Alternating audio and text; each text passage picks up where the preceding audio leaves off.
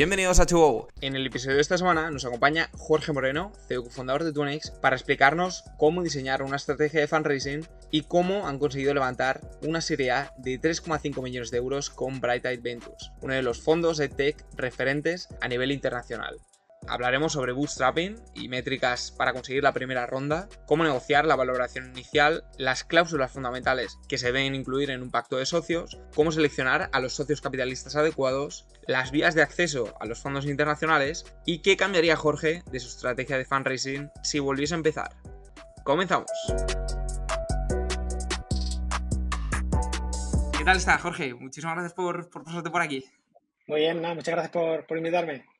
Hoy la masterclass va a ser la equity story de, de Tuonix, ¿no? Cómo cuidar un poco estas primeras fases de, inversión, de cómo eh, conseguir rondas de financiación al fin y al cabo. Entonces, todo tuyo, Jorge, ¿cómo empezó un poco el proyecto en, 2016, esos primeros pasos hasta, hasta 2019, a nivel de, consecución de primeras métricas que, os permitieron levantar esa primera ronda para, seguir creciendo más, más fuertemente? Genial. Pues nada, te cuento, te cuento un poco, ¿vale? Es decir, de hecho, Twenty surge como una propia necesidad de, los fundadores. O sea, todo esto viene del colegio, ¿no? Incluso de la universidad, cuando, eh, bueno, yo personalmente, o sea, no tenía, no tenía mucha, mucha idea de inglés. Siempre, bueno, pues intentando ir de academia en academia y, bueno, me encontraba con el, con el mismo aprendizaje de siempre. O sea, que era básicamente, pues abrir un libro, aprender gramática y a la hora de, de mantener esa conversación, pues era prácticamente imposible, ¿no? Em, de hecho, eh, de hecho el, cómo empieza a surgir esa, esa idea era cuando, bueno, básicamente tengo que aprobar el, B1 y el B2 que me exigen en, en, la carrera y a raíz de ahí incluso me, me llego a convertir en profesor de, de, inglés, ¿no? Para personas que tenían un nivel mucho más bajo que, que, el que tenía yo. Y ahí me di cuenta, o sea, ahí me di cuenta de que eh, había muchas personas como que estaban en la misma situación por la que, por la que pasé yo y veo que el problema es, pues, mucho más generalizado. Entonces, en ese momento, eh, no son 2016, digamos que estamos con, con la idea. Eh, me sale la oportunidad también de, de poder irme a, China durante seis meses y, la verdad es que fue una, una buena experiencia porque te ayuda mucho ¿no? a, abrir la mente y luego ya una vez que estamos allí eh, nos, nos, comentan que, que, hemos sido seleccionados por una aceleradora de, de startups aquí en, en, Almería. Entonces empezamos, empezamos un poco a validar el proyecto, o sea, donde creamos, donde básicamente fue todo bootstrap, eh, con, validando con clientes. De hecho, al principio eh, no teníamos producto. O sea, nuestro, producto, nuestro producto era un, Skype.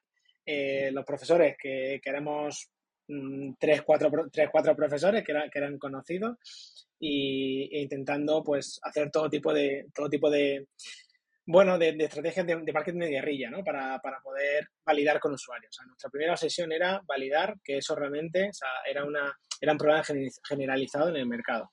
Y efectivamente, así, así fue. Pero estos primeros clientes, ¿cómo los conseguisteis? Sí, mira, al principio era B2C, es decir, nuestro modelo era, era orientado al, usuario particular. Eh, y era, pues, ya te digo, o sea, ir a Facebook, eh, ver, ver, o sea, ver, perfiles, ver perfiles similares ¿no? que, tuviesen, que estuviesen trabajando en alguna empresa eh, reconocida, me refiero para que pudiese pagar por el, por el servicio, intentar contactarles para que, para que testeasen, eran amigos, que luego, luego también pagaban por ello. Pero a pesar de que al principio nuestro modelo siempre fue gratuito, o sea, y de hecho en una conversación de 26 minutos, que es lo que, que es lo que ofrecemos, eh, no solamente era one-to-one, sino que era, era en clase grupal, y claro, nos dimos cuenta de que no, no tenía mucho sentido. Entonces luego fuimos fuimos validando, ¿no? De que, de que, de que tres personas en una clase no, no valía, luego a dos tampoco, luego nos quedamos con el modelo one-to-one. Y la forma de cómo fuimos validando era, pues primero ofrecer, el producto de forma gratuita durante un mes, o luego fuimos acortando, a, dos semanas, a cinco, a tres, etcétera. Y ahí fue, y ahí fue, ahí la verdad es que sacamos muchísimo aprendizaje también de que, bueno, de que el B2C no era rentable, básicamente. Ten en cuenta que, eh, fijaos, cuando empezamos Twenix éramos muy, muy jóvenes. De hecho, empezamos con, con 22 años. Y el producto que, que teníamos, o sea, bueno, nos quedaba todo por validar. El producto que teníamos era un Skype donde ni siquiera era automático la asignación entre usuario y profesor, sino que estuvimos mucho tiempo eh, cuadrando por un lado, pues usando herramientas gratuitas como Typeform, ¿vale? Pues donde les decíamos a los usuarios qué, qué horario querían, a profesores, por otro lado, qué horario le encajaba para dar la clase y luego pues hacíamos el match de forma manual.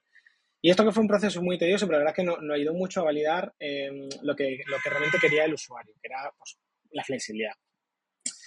Entonces, fue en 2017 cuando ya cambiamos el modelo totalmente, es decir, eh, después de entrar en la aceleradora y empezamos a ir a por, a por B2B. El, el, cómo, el cómo llegamos a por ese tipo de cliente, pues sinceramente, puerta fría. Es decir, fue, yo me acuerdo, o sea, bueno, me acuerdo de que LinkedIn por ese momento no, no había barreras, o sea, no había límites, ¿no? Para conectar con personas y pasamos de tener una red de, de mil contactos a 30.000. O sea, te, puedes imaginar aquí, ¿no? De pues, contactar con, muchas personas de recursos humanos, con muchos CEOs, pero simplemente con el mensaje de, oye, que estamos lanzando un proyecto y me gustaría que, me gustaría que lo probases para, para validar. Pues eh, con eso, o sea, después de muchos no y después de muchas estrategias probando por, LinkedIn, por email, eh, por llamada, en puerta fría, eh, nos damos cuenta de que, pues, por ejemplo, clientes como Decathlon, Jazzir, eh, Aya Real Estate, eh, se convirtieron en clientes sin nosotros tener un producto. O sea, lo cual, o sea, si tener un producto me refiero a, a utilizando únicamente ese, ese, Skype. Lo cual no, nos, nos ayudó mucho a entender que realmente sí que había todavía un, un, problema en el mercado. Es decir, la solución estaba, lógicamente, pero no se estaba solucionando de la manera más, más, más adecuada teniendo en cuenta 2017, que era la, la edad de oro ¿no? de, de, Facebook, ¿no? Y en el que los costes de publicidad estaban bastante más baratos, ¿no? A ellos disteis cuenta de que incluso así no salían los números, ¿no? ¿Qué, qué, qué os hizo pensar y animaros a, a dar ese, ese, pivotaje? Porque no sé si en ese momento estuvieseis un tiempo compaginando las dos o simplemente descartasteis una y, y os fuisteis a la B2B directamente. Sí, pues mira, hubo, eh, hubo un punto, la, la, verdad es que hemos tenido muchos mucho puntos de reflexión en, en Twenix, la verdad, y mm. de hecho hubo uno concretamente que era eh, un, un, un, agosto, ¿no? Donde nos quedamos con 13 usuarios de B2C. Entonces nos planteamos de, oye, pues tiene sentido, o sea, tanto esfuerzo que estamos dedicando, tiene sentido, ¿no? Para, para realmente el retorno que nos, que nos está dando. Y la respuesta fue que no. Es decir, entonces ahí tuvimos que, tuvimos que cambiar de, de modelo y ir, ir, ir a por un B2B donde nos dábamos cuenta ¿no? de que es verdad que el proceso podía, podía llegar a ser mucho más lento, pero en lugar de, en lugar de añadir una licencia, con licencia me refiero a un, a un empleado, eh, pues te podían añadir 20, 50, 100, ¿no? Entonces, claro, el ticket, o sea, el ticket pasaba de ser un ticket eh, mensual de 40 euros a 4.000. Hmm. Entonces, sí, claro, no solamente, o sea, no solamente esto, sino que luego ya, pues a posteriori, o sea, no, no, nos fuimos dando cuenta de que el B2C pues, era mucho más leal, o sea, tenemos ten, una tasa de repetición mucho mayor que la de B2C y al fin y al cabo, pues, pues los unit economics eh, te salían rentables. Ahí ya empezasteis a contratar algún, algún comercial, ¿no? Que os hizo un poco elevar lo, los costes, ¿no? Porque hasta ese punto, ¿cómo se financió? Es decir, ¿cómo captabais clientes con los recursos que teníais? Vale, mira, aquí realmente, o sea, fue desde 2017 hasta 2019, o sea, siempre hemos ido, hemos ido, bueno, éramos tres socios fundadores, luego en, 2000, en 2019 eh, salió uno de los fundadores, pero siempre hemos ido, hemos ido dos realmente. Entonces, eh, todo el proceso, todo el proceso de venta, o sea, digamos que Tony se divide como en cuatro partes, ¿no? Es decir, una, una parte que es la de la de demanda, que era cómo, cómo captar cómo captar a esos clientes, otra parte que es la de servicio, de una vez que los he captado, cómo proveo con ese servicio, y luego pues la parte tecnológica y la parte de, control. En esa parte, en esa parte de, de captación de, clientes, o sea, bueno, en este caso me, me, me encargaré de hacerla yo, es decir, de buscar empresas, es decir, digamos que pues lo que hacíamos era dividir el target market de, de, qué tipo de empresa es el que es oportuno como cliente para Twenties, ¿no? Pues, por ejemplo, sabemos que, sabemos que, la, que ese tipo de empresas pues tienen que ser empresas tradicionales, que tienen que ser de, que estuviesen en el mid-market, eh, que necesitasen mucha flexibilidad, que, que tuviesen eh, clientes internacionales o cualquier elemento eh, de internacionalización, porque así nos indicaban que tenían esa necesidad de inglés. Eh, y luego, bueno, y luego al fin y al cabo también hacemos un proceso de discovery donde veíamos o sea, donde descubrimos qué era lo que realmente necesitaban. Y nos dimos cuenta de que eh, lo que gran parte de la empresa eh, a día de hoy necesitaban era pues, flexibilidad, tratar temas que fuesen realmente del día a día, de, lo que, de los que le puede interesar a, a, los empleados, y sobre todo una, una formación que no sea, que no sea la, que, la que nos han enseñado durante toda la vida, ¿no? O sea, sino que sea algo pues, mucho más dinámico, eh, que sea una conversación donde te apetezca realmente ponerte a hablar, ¿no? Y que no sea, pues, eh, pues algo, bueno, aburrido en ese sentido. Hmm. Y hasta antes de conseguir esta, esta, primera ronda de financiación, ¿qué tipo de clientes llegaste antes de plantearos el hecho de decir, oye, a lo mejor si contratamos un equipo de comercial, ¿no? Esto, puede ir mucho más deprisa, ¿no? Y, y, merece la pena, ¿no? Dar un cochito de, de nuestro equity a, a un inversor. Sí, aquí eh, sí, verdad, durante 2017 hasta, 2019, final de 2019, que fue cuando conseguimos la ronda, fue una ronda de, de unos 100.000 euros de, de, Business Angels. Bueno, de hecho, ni siquiera Business Angels, fue, una ronda de, de, de, conocidos, de usuarios, de directores de, directores de, empresas que eran clientes con los que trabajábamos, o sea, pero no había realmente Business Angels profesionales. Eh, aquí al fin y al cabo, es decir, lo que, lo que, tal y como captamos esos clientes fue, ya te digo, por mucha puerta fría, em, intentando, no había, no, había no había tanto parámetros que se que, que, fuesen similares entre el uno y el otro. Me refiero para a la hora de a la hora de ir a por un tipo de cliente, porque ya te digo, o sea, cogimos como cliente, pues por ejemplo, a Cabify, a Puma, a Decathlon, Yasir, y luego también por empresas mucho más tradicionales, ¿no? Pero ahí lo que, lo que nos dábamos cuenta era que daba igual realmente en el sector en, el sector en el que te, en el que te enfocases, porque la necesidad seguía estando. Sí que es verdad que luego ha ido evolucionando, es decir, y, tiene sentido poder, poder sectorizarlo, también el tamaño de empresa es muy importante, eh, porque no podemos, no, podemos, no podemos ir a por empresas que fuesen muy, muy, muy, muy grandes, eh, porque requerían otro tipo de producto. Sí, pero estas son empresas ya bastante. O sea, por ejemplo, Decathlon, llegar al Decision Maker, o sea, no es trivial, ¿no? claro, ahí, bueno, ahí verdad que contamos con la ventaja, por gente, si fuese Decathlon central, eh, hubiese sido muy difícil. En ese caso, tuvimos la suerte de hacer un piloto con un departamento. O sea, un departamento que, oye, que eran bastantes personas, pero, pero al menos ya, ya, ya tienes el logo. Qué guay. Lo que tú dices, esos logos, ¿no? De, de, decir, esta empresa ya, como ya tiene credibilidad, ¿no? Pero un emprendedor que se enfrenta a esta primera ronda de financiación, ¿qué puntos debe tener en cuenta? Porque claro, es decir, hay unos estándares de mercado pero a nivel de dilución y de cantidad de dinero que va a entrar en el, proyecto, dependiendo del modelo de negocio o, de incluso parámetros tan subjetivos como el, el, track record de los fundadores, pues esto puede variar, ¿no? Entonces, ¿cómo manejaste esta primera ronda de financiación de, de 100.000 euros con, estos inversores, entre comillas, no, no profesionales? Vale, pues mira, aquí la verdad es que, de hecho, ahora, ahora también que, que, ayudo a alguna, algunas startups a levantar rondas, ¿no? Porque colaboro como mentor en, SEC. Eh, me doy cuenta de que le da mucha importancia a la primera, a la primera valoración, ¿no? Y, nosotros, cuando estamos en ese momento, o sea, de hecho, cuando estamos en ese momento y luego también posteriormente, eh, te das cuenta de que al fin y al cabo la, la valoración, o sea, o sea, la valoración al principio no importa tanto. O sea, eh, digamos que es verdad que tienes que cuidar un poco, tienes que cuidar ese, equity porque o sea, es, lo más valioso que tienes, pero es, más, pero, es más valioso poder tener el dinero y poder ejecutar para demostrar luego de cara a una siguiente valoración, ¿no? Entonces, vemos, o sea, a muchos emprendedores que están muy, eh, muy férreos, ¿no? Con, con, una valoración muy alta al principio y eso te puede dinamitar realmente la empresa porque no, no consigues eh, llegar a tener ese dinero y por lo tanto poder ejecutar ese plan. Entonces, nosotros, nosotros al principio, eh, por, ese, por ese entonces, creo que estaban facturando como 150.000 euros aproximadamente, entre 100 y 150.000. Y, y, y, de hecho la ronda que la ronda que abrimos al principio fue, fue de 50.000 euros. Lo que pasa es que fueron, fueron, eh, hubo, hubo más gente que quiso invertir, ¿no? Y concretamente, concretamente una de las personas que, que invirtió en Tony, que de hecho fue el lead investor, eh, fue Miguel Sanz, que de hecho fue mentor nuestro, fue mentor nuestro, luego inversor y luego posteriormente cofundador. Ahí un poco lo que aprendimos, o sea, lo que aprendimos en esa primera ronda era que, oye, si tienes un perfil que ha trabajado en Venture Capital y que, y que decide apostar por ti, pues genial, porque eh, eso da mucha, da mucha seguridad al mercado y luego también por la cantidad de intros que te puede hacer a, otras personas, ¿no? O, ese arrastre que puede hacer trayendo a más gente del ecosistema.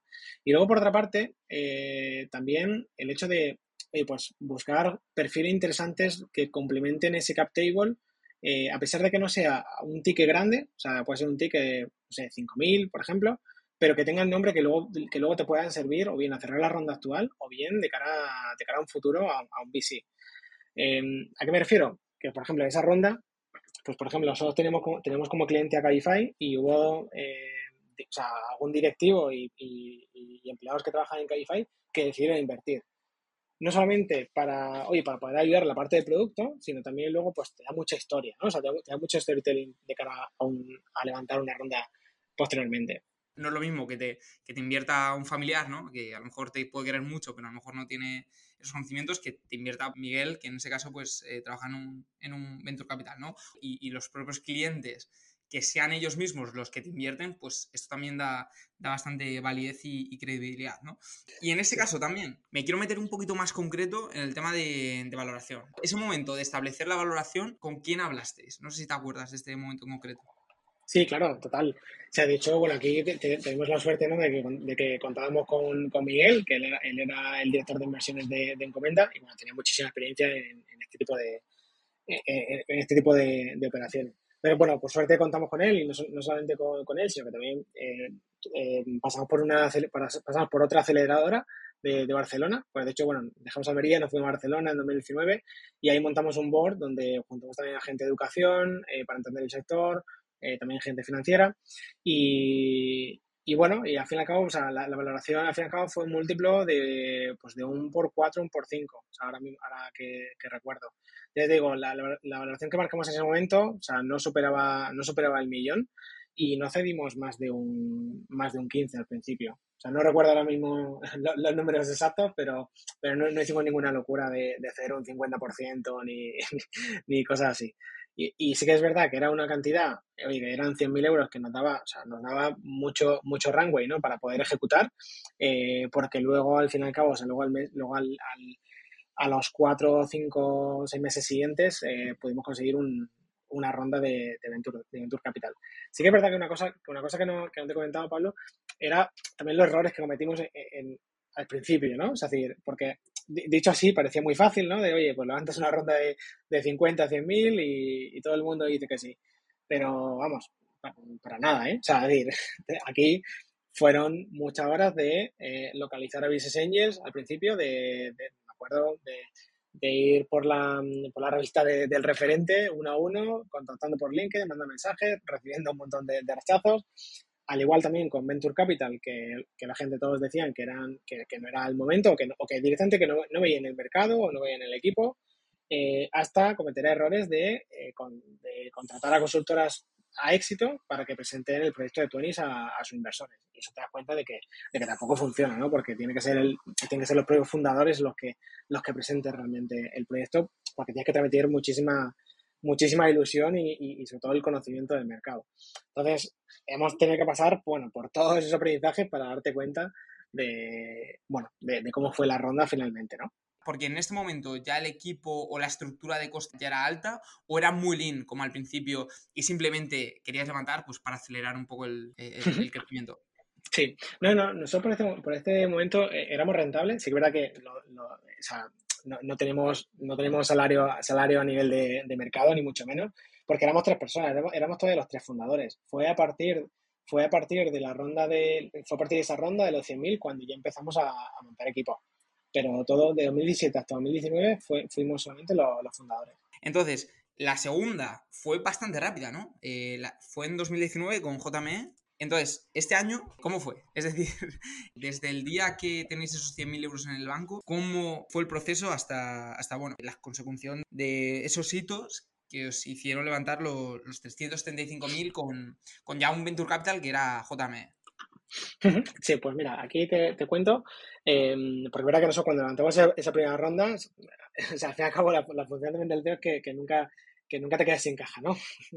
y entonces eh, fue, fue levantar esa, esa primera ronda de 100.000 de 100 euros y, y, empezar a montar, eh, pues por una parte se montó un equipo de ventas, o sea, fichando a dos SDRs, eh, y luego también la parte, la parte de, de, producto, o sea, la parte de producto tecnología, donde también pues empezamos a fichar eh, desarrolladores para, para desarrollar ese MVP, porque estuvimos mucho tiempo con, con un Skype, ¿vale? Entonces, pues ya eh, necesitamos una plataforma más, más robusta para, para, poder hacerlo extensivo a nivel de, a nivel de ventas.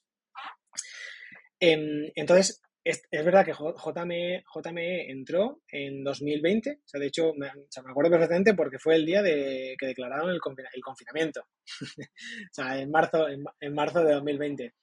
Y para eso, oye, pues, pues no, fue, no fue nada fácil, ¿no? Porque en su momento también de JME recibimos, recibimos un par de nos hasta que finalmente, oye, pues sí que vieron, vieron algo, vieron métricas, eh, le, podemos explicar también el potencial del mercado y, decidieron apostar.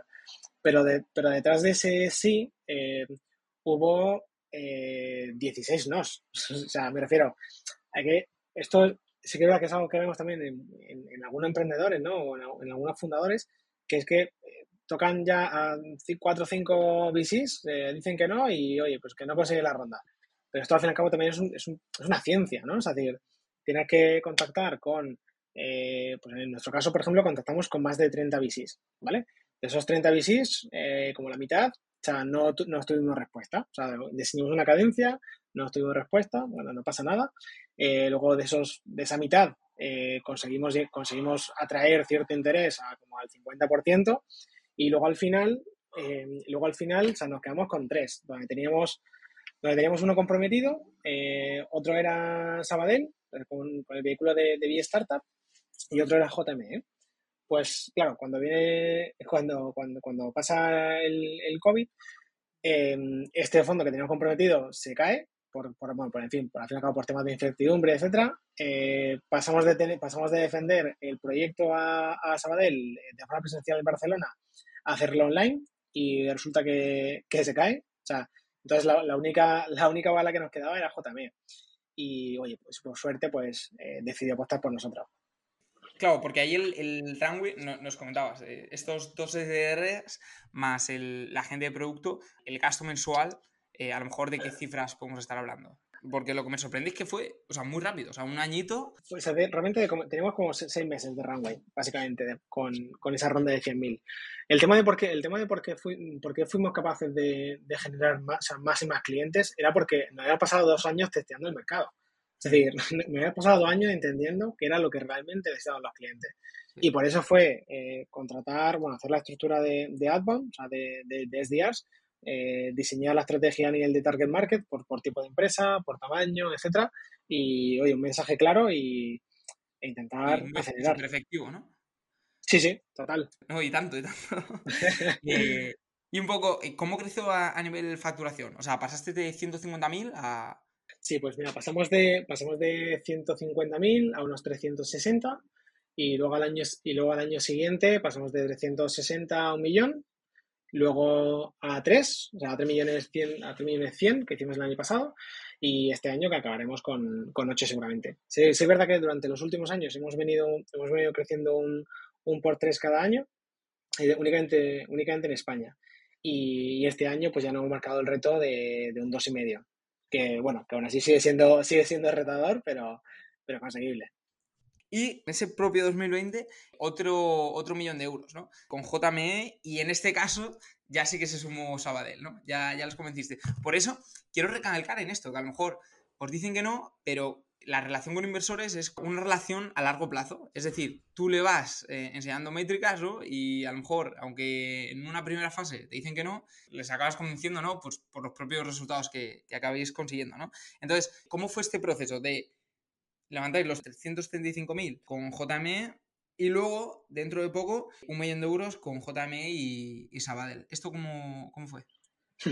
Sí, pues mira, porque aquí en 2020 la verdad es que eh, pasaron muchas cosas, ¿no? Y también determinó un poco el, la cultura y, el crecimiento de Twenix. O sea, nosotros en ese 2020 pasamos de ser tres personas a ser 20. O sea, que fue un crecimiento pues, pues importante, ¿no? Y aquí, eh, y aquí tuvimos lo, bueno, los hitos, ¿no? De que no solamente se incorpora José, que es, que es nuestro CTO, se incorpora como cofundador, que hasta entonces Dani tenía un perfil de operaciones y uno, yo uno de ventas, y también se incorpora Miguel como, como CFO. Entonces, claro, se incorporan perfiles con muchísima, con muchísima más seniority eh, para poder acelerar eh, el crecimiento de Twenix.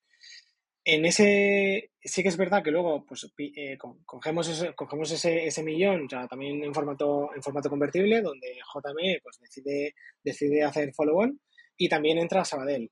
Que bueno, que al final entraron más caro de lo que, de, de, lo que deberían haber entrado por haber rechazado esa, esa oportunidad, pero sí, eh, la verdad es que eh, luego al final te das cuenta ¿no? de que te dicen un no. O sea, un no no es porque no le guste tu producto eh, porque no vean esas métricas, ¿no? Es decir, puede haber, o sea, puede haber muchísimas razones por las que digan que no, o sea, porque ahora no es el momento, porque no tienen liquidez o porque se le está acabando el fondo, en fin, pero una cosa que sí que hemos aprendido ha sido a, la de insistir y, y, bueno, y tocar las puertas cuando creemos que, que, es necesario.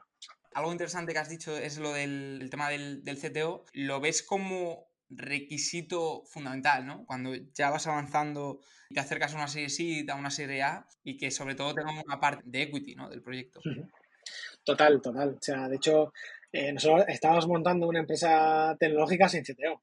o sea que, y, y, estábamos, y estábamos yendo por un mundo de, de VCs sin un CFO, ¿no? Es decir, que ni Dani ni yo teníamos esa especialidad en la parte financiera y en la parte técnica. Entonces, mm. eran dos, eran dos claves fundamentales para, para el crecimiento. De hecho, hubiese sido muy difícil o sea, eh, levantar esa ronda, bueno, levantar esa, esa, esas segundas rondas, ¿no? Si, si no tener estos perfiles, porque eh, la entrada de un CTO supuso eh, asentar las bases de, de primero ese MVP y luego de hacer un producto escalable. Mm. Y, y, luego por la parte de por la parte financiera, ¿no? O la parte de VC, pues eh, aquí si, si, no hubiese estado Miguel o esa figura de, de CFO, la verdad que hubiese sido mucho más difícil. Mm. Vale, vamos a separar. hemos separado como parte de Bootstrap hasta los 100.000 euros, luego parte, vamos a encajarlo en la serie SID, ¿no? O, pre-SID de los 100.000 a, a, esta ronda de un millón. Y luego ya, 2021, como que el juego eh, empieza a coger otras dimensiones, ¿no? En este caso, levantasteis 2 millones de euros en 2021 y se sumaron Inverready, ¿no? Y Bright Eye Ventures, que es el que ha liderado la ronda a, posteriori en 2022, ¿no? Este salto en cuanto al tamaño de fondos, ¿cómo se dio o cómo, cómo evolucionó para, bueno, llegar a estos, a estos fondos un poquito, un poquito más grandes? Sí, al fin y al cabo aquí también no, solamente tiramos de, equity, sino también de, otro tipo de, vehículos, como por ejemplo pues un Venture Debt, ¿no? que fue con el que entró un, fue con el que entró Inverready. Entonces, sí que es verdad que algo que no, no ha caracterizado mucho a Twenix eh, desde que cuando ya una vez que ya estábamos los cuatro los cuatro fundadores ha sido oye replantearnos los planes para saber si eso es lo que tiene sentido para ese año o no, ¿no? Y eso la verdad que es algo que se nos ha dado muy bien. Y por eso, por eso fue lo de, lo de concentrar tantas rondas en tan poco tiempo, ¿no? Porque eh, levantamos una ronda, conseguimos métricas, planteamos muy bien qué, qué, queremos conseguir realmente el año que viene, entonces qué recursos nos hace falta para, para ello. No somos el tipo de perfil de eh, levantar una ronda, o sea, bueno, muy, muy, muy bestia, ¿no? Eh, diluirnos mucho en ese sentido, sino que preferimos ir a por, a por la efectividad y ser un poquito más, más cautos en ese sentido. Es decir, somos de eh, qué, o sea, qué, qué, podemos conseguir el año que viene, es decir, siempre apostando por ese, por ese por tres, qué recursos nos hacen falta para poder llegar ahí. O sea, la gente, pues ese plan de negocio está vinculado a, una, a unas métricas de conversión. Eh, y luego, pues, por tanto, ¿qué, dinero, ¿no? Es decir, qué, dinero necesitamos, levantamos, necesitamos levantar y luego, la siguiente, luego, el siguiente tema es cómo lo levantamos. ¿Es todo en equity? ¿Es, con, deuda? Eh, no sé, ¿es en formato convertible?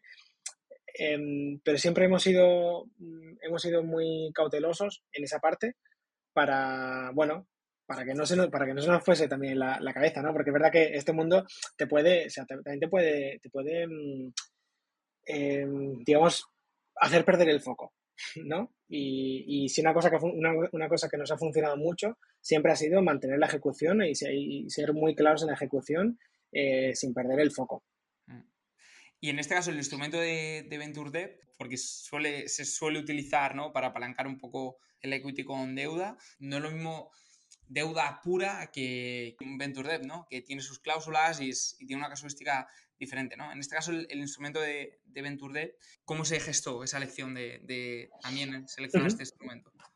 Claro, aquí conforme, o sea, conforme vas creciendo, también tienes que, también tienes que preservar eh, mucho más el equity. Eh, entonces, claro, pues al fin y al cabo, aplicando un, un, un vehículo de Venture Debt, o sea, lo, lo, que consigues es optimizar ¿no? esa, parte, esa parte de equity.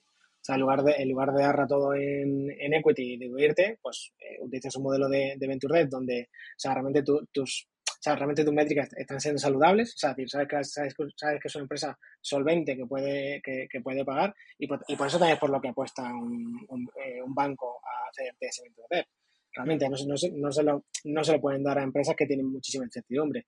Nosotros en ese caso ya tenemos cuatro años de, de track record donde podemos demostrar que tenemos un 100% de repetición cada año, que estamos creciendo un 3X.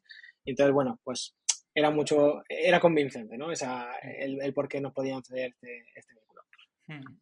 Ok, ya para enlazar con la, con la última ronda, metisteis en el cap table a, a Bright Eye Ventures, a, a estos fondos que son internacionales eh, ¿Llegasteis por recomendación de los socios actuales? ¿Cómo, cómo llegasteis al, a ellos?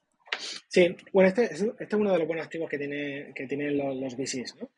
Em, es decir, hay VCs que te ponen el dinero y se olvidan, y luego, pero también hay, otros, hay otro tipo de VCs que también te ayudan, ¿no? O sea, te ayudan a, hacerte intro a otro, a otro tipo de fondos y, y, bueno, en este caso sí fue así, es decir, eh, JME mm, nos hizo, la, nos hizo la intro, la verdad que hubo muchísimo interés por parte de, de Bright Eye, donde, donde bueno, después de dos rechazos que, que, le dimos en su día porque no necesitamos capital realmente, hmm. pero, pero también es verdad que, bueno, pues un fondo especializado en, educación internacional pues nos podía ayudar mucho, sobre todo para la expansión internacional, que era el siguiente granito, ¿no? Para que, que queremos, que queremos tener ese año.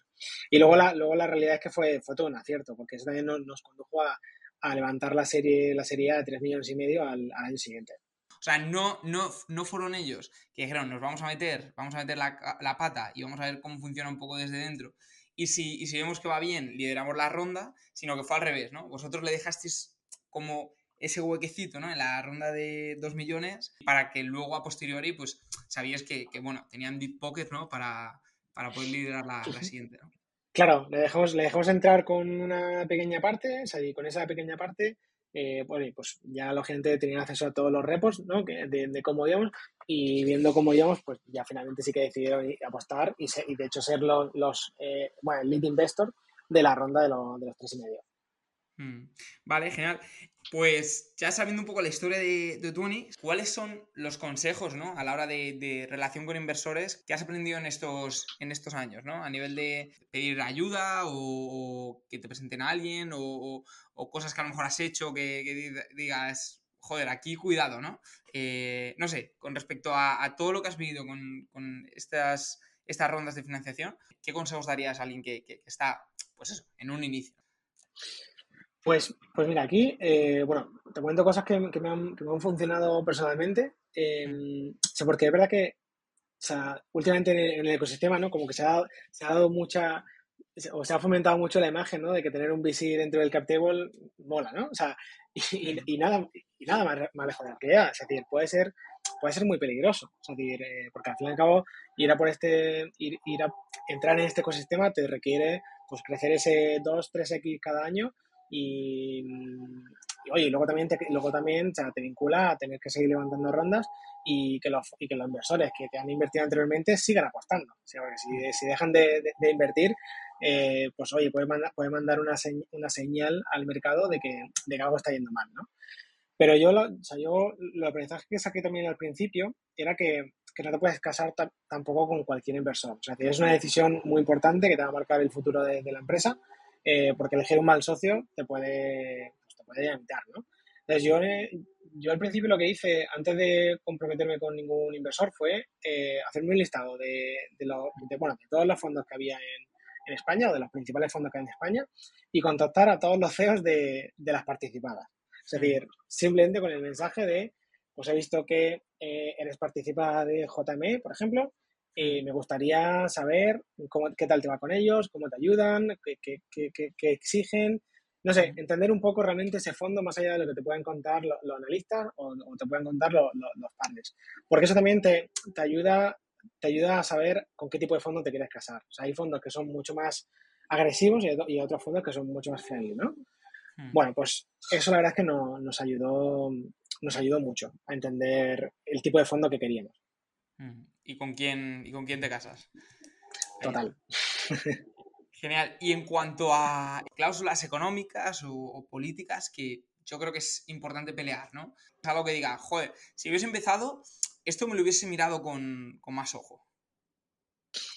Sí, pues, mira, no, no, tanto ya a nivel de, de VC, porque, bueno, lógicamente evitar, evitar las cláusulas de, de, de, liquidación preferente al principio, eso, intentar evitarlo por si, por si acaso. Pero sí es verdad que en etapas anteriores, eh, errores, por ejemplo, que cometimos fue no tener un buen pacto de socios donde hubiese cláusulas de, de vesting, ¿no? Es decir, de, de, de, tener tu porcentaje consolidado año, año, año tras año, eh, porque es verdad que hay, mucha, hay muchísima incertidumbre al principio y, y, y, puede pasar de todo. Entonces, en el momento en el que si no tienes eso bien atado y un socio fundador decide irse o, oye, o hay que, o hay que, hay que echarlo por algún motivo, pues te quedas ahí con un porcentaje que no puedes destinarlo a, a fichar otro perfil. Y eso mm. también pues es un gran riesgo, ¿no? Entonces, eh, uno de los, uno de los, de los bueno, consejos ¿no? que, que, que, mm. más recomendamos es eh, tener un buen pacto de socios, invertir en una buena en, un buen abogado para que te cuente realmente mm, qué se suele hacer a nivel de pacto de socios, especialmente si no, si no se tienen tanto conocimiento sobre, sobre esto. Pues nada, Jorge, o sea, yo creo que nos ha dado una, una clase. Claro, aquí es, difícil, ¿no? Afrontar esta entrevista porque cada, cada fundraising es un mundo. En vuestro caso, fuisteis poquito a poco, ¿no? Eh, gustando un poco los, los, diferentes inversores, ¿no? Y, y súper interesante. Así que nada, Jorge, no sé si quieres decir algo más a, la audiencia. Sí, no, no, o sea, muchas gracias, muchas gracias a ti, Pablo. Y, bueno, yo simplemente eso, pues animar a, a aquellos emprendedores que están que están empezando con la primera ronda, esas que son de 100.000, o sea, rondas que son de 100.000, 200.000, eh, que no se centren tanto en, una primera ronda e ir a por un VC, sino que se centren más en, captar perfiles estratégicos que, ponen un ticket de 5.000, 10.000, que te pueden ayudar realmente al, luego conseguir esa, esa, segunda ronda con un VC. Eh, y sobre todo, no hay que centrarse tanto en, optimizar la evaluación al principio, sino eh, vamos a ver qué dinero, o sea, qué, se quiere conseguir, qué dinero necesita realmente y a pesar de que, a pesar de que sacrifiques un poco eh, la valoración al principio, pero eso te va a ayudar a, poder ejecutar el plan que tenías previsto y, luego, pues, efectivamente llegar a ese tipo de, valoración.